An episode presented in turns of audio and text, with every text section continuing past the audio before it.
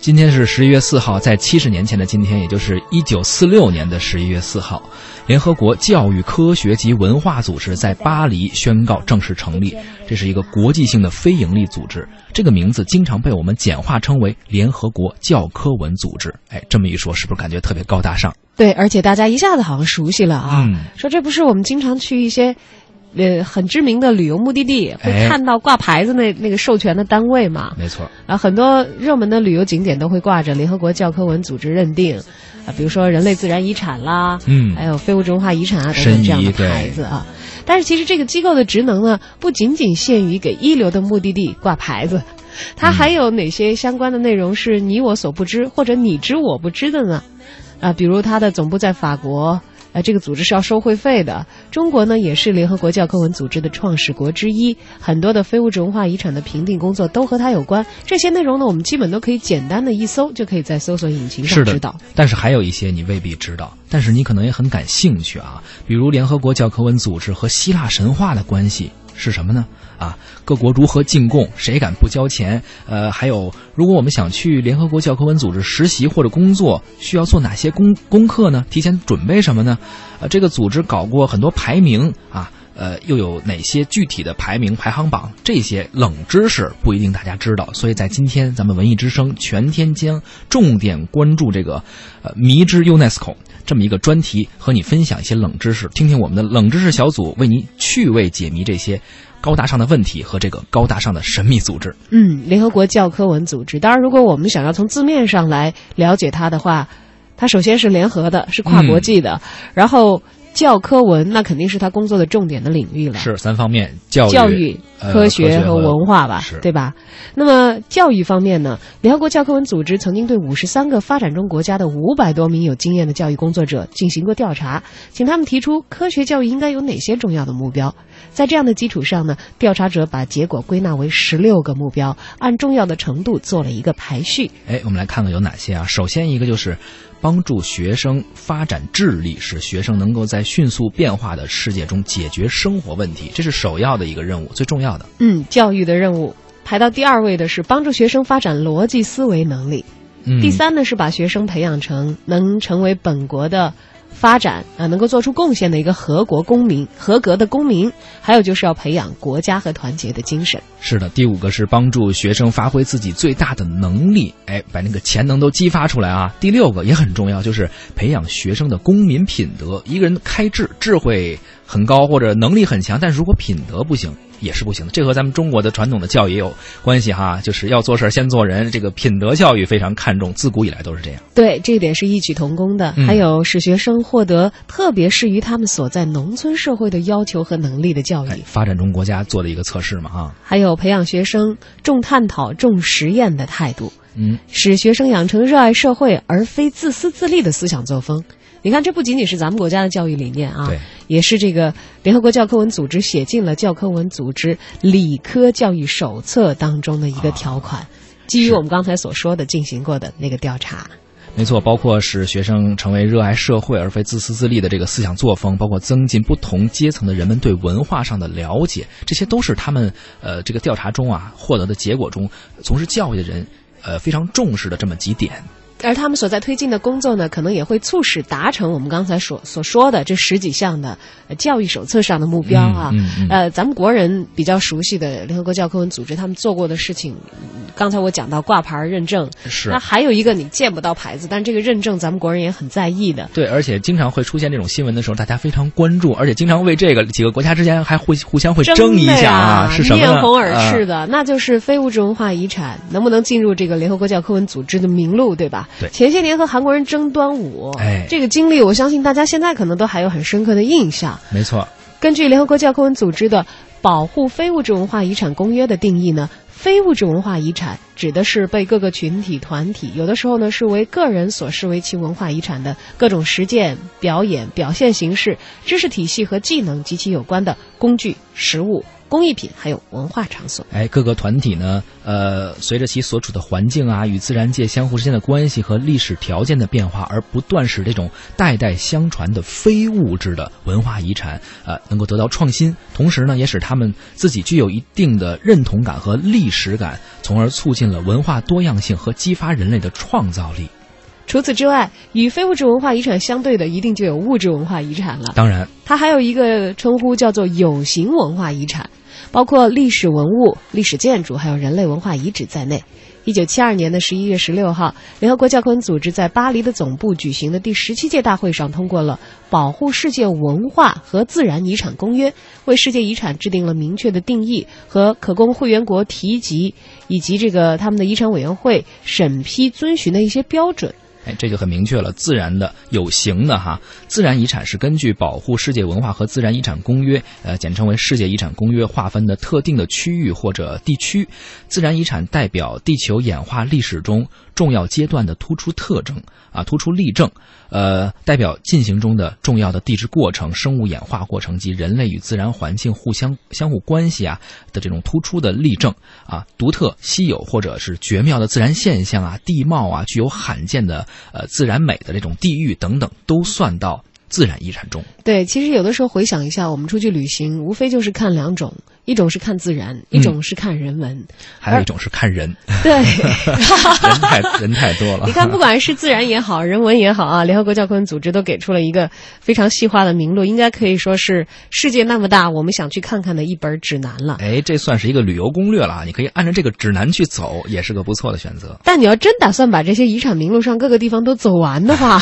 这可不是一个一般的旅行计划，这是一个非常庞大的旅行计划，不是一两天可以完成的了。所以在今天我们的特别关注 UNESCO 的冷知识当中呢，哎，我们有新的小编也给我们的呃那些热门的非物质文化遗产的旅行目的地，呃做了一下梳理和筛选，我们选了一些之最出来。关于高大上的联合国教科文组织，你知道些什么？十一月四日，联合国教科文组织正式成立七十周年之际，文艺之声特别策划《迷之 UNESCO》FM 一零六点六冷知识小组为你解密。您知道吗？我们常说的世界遗产保护，就是由隶属于联合国教科文组织的世界遗产委员会挑选和评估的。一九七二年十一月十六号，《保护世界文化和自然遗产公约》正式通过，目的就是为了保护世界文化和自然遗产。截止到今年七月份，中国已经五十个地区被纳入世界遗产名录，包括长城、故宫、敦煌莫高窟、布达拉宫这些大家耳熟能详的地方。被列入世界遗产名录的地方呢，会成为世界级的名胜，并且可以接受世界遗产基金提供的援助。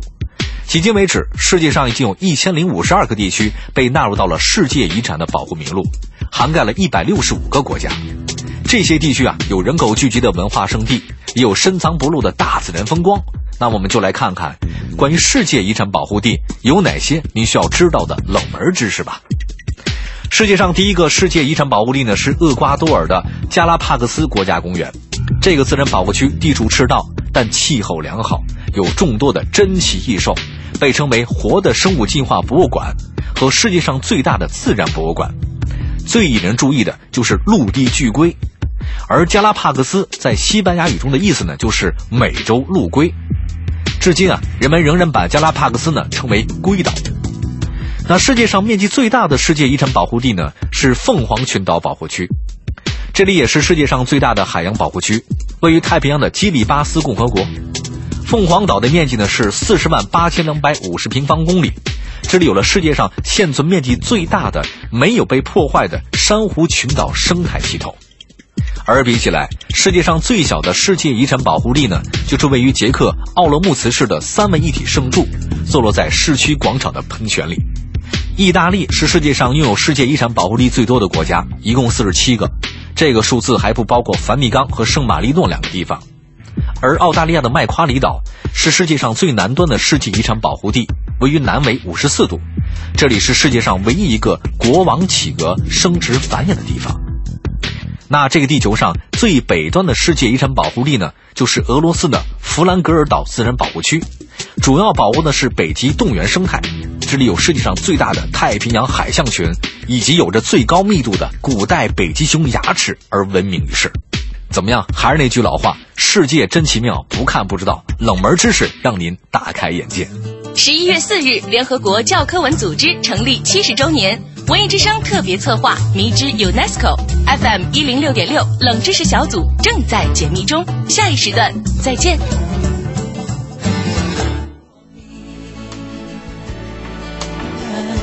哎呦听到我们的这个《非遗之最》当中所介绍的那些，呃，我已经开始神往了。那些遥远的地方，真的是远方。有些地方好像都没有没有太听说过。我要不是做这个专题，我真的嗯没有听过。像厄瓜多尔的名字，我可能一年当中都提及不到一次，更不知道他们那里还有列入到这个联合国教科文组织当中的自然嗯遗产当中的这些地方啊。啊，所以世界真的很大，真的值得去看一看。当然了，呃，咱们中国在联合国教科文组织的各项名录的排行榜上啊，其实也占了不少的位置。呃，我们之前看到知乎网呃知乎网有一个云武空城和呃程小青这么一个帖子，他说，从截止去年九月全球所有的一百二十个世界地质公园的分布上来看，中国就占了绝大多数。咱们国家是一个地质现象大国，国土面积也大，客观上确实也有更强的实力啊，有能够入选到他这个排行榜榜上去。但是在加入 GGN，也就是我们刚才所说的这个地质公园啊，嗯这个网络对呃，这个认证项目的三十三个国家里，除了加拿大和中国的体量是相当的之外呢，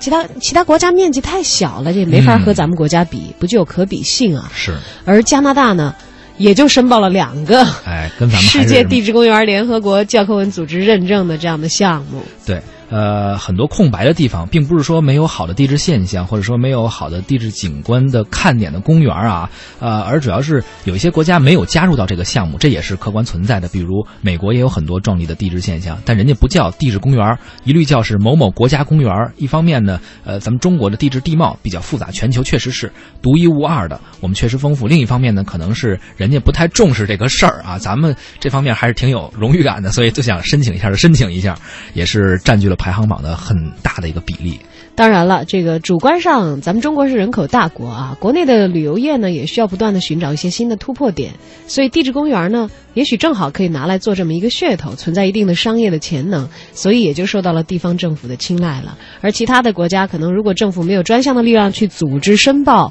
像这个联合国教科文组织所认证的这些地质公园的话，那可能它由于缺乏申报，它也就不具备这样的一个名对，或者有一些国家可能自己的经济实力啊等等国力啊还不是很强的情况下，呃，他就可能更没有心思去顾及这个了。这也是体现我们中国现在可能经济文化实力不断的上升，这在这个非物质文化遗产啊、自然景观这块的申报啊，也会越来越重视，得到更多的认可。当然了，除了刚才我们所说的呃地质公园的所属，我们在联合国教科文组织的 GGN 项目当中占的比重比较大啊，嗯比较多之外，咱们中国在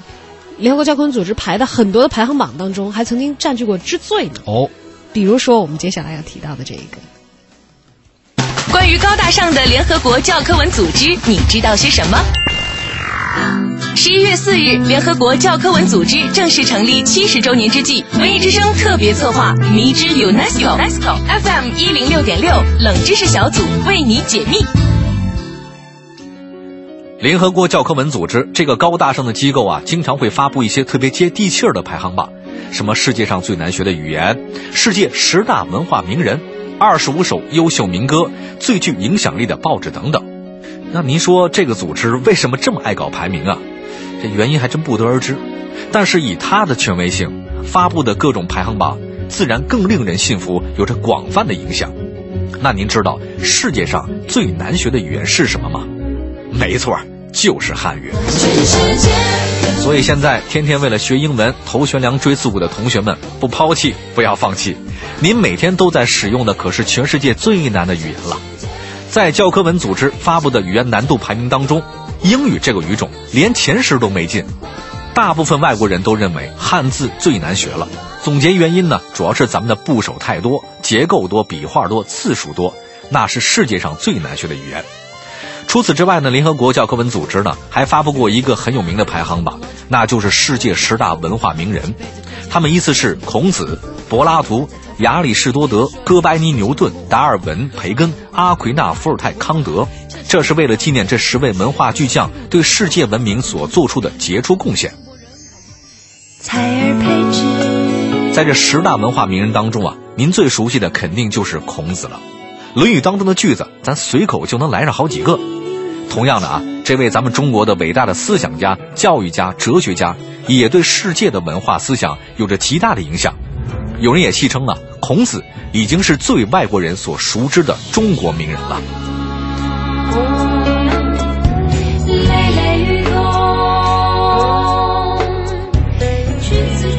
那接着咱看另外一榜单，上世纪八十年代，利川民歌《龙船调》被联合国教科文组织评为世界二十五首优秀的民歌之一。这首歌的旋律起伏大，节奏自由，腔调高亢婉转，特别有感染力。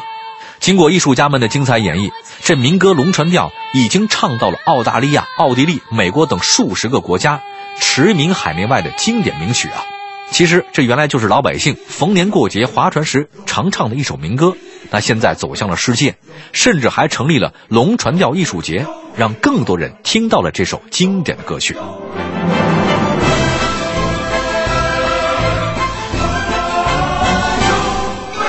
除了刚才我说的这些，联合国教科文组织啊还发布过各种排行榜，